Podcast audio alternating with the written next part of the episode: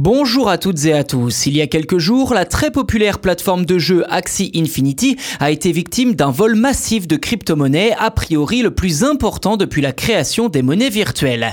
Comment cela s'est-il produit? La plateforme va-t-elle pouvoir se relever? Toutes les réponses dans cet épisode.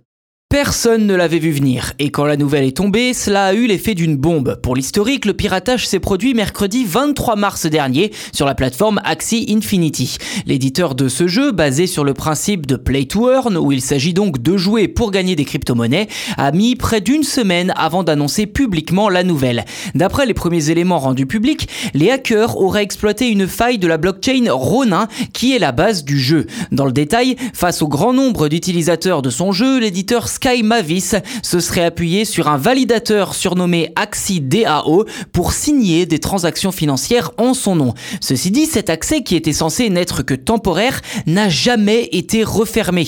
Une faille connue a priori depuis novembre 2021 sur la blockchain Ronin et qui coûte très cher à l'éditeur Sky Mavis puisque les hackers se sont emparés de 173 600 Ethers et 25,5 millions d'USDC pour une valeur totale avoisinant les 622 millions de dollars. En conférence de presse, le cofondateur de Sky Mavis, Jeff Zitlin, a reconnu, je cite, qu'il s'agit là de l'un des hacks les plus importants de l'histoire. Alors face aux critiques, ce dernier a également précisé qu'il est resté encore possible d'identifier les attaquants et de les traduire en justice. Son associé, Alexander Larser, a pour sa part assuré que les comptes touchés par ce piratage seraient remboursés de leurs pertes. Les cours des monnaies d'Axie Infinity, AXS et SLP n'ont subi qu'une chute modeste de 7 et 5 5% et sont depuis repartis à la hausse.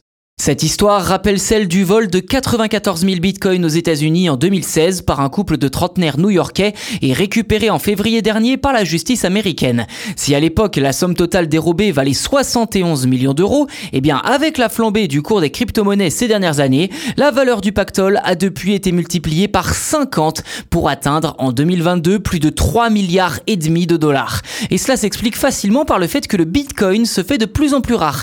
Ces derniers jours, la crypto-monnaie a passé c'est la barre des 19 millions de bitcoins minés sur les 21 millions mis à disposition par son fondateur Satoshi Nakamoto, pour peu que ce soit son vrai nom bien entendu, puisqu'on ne sait pas qui est derrière la création du bitcoin.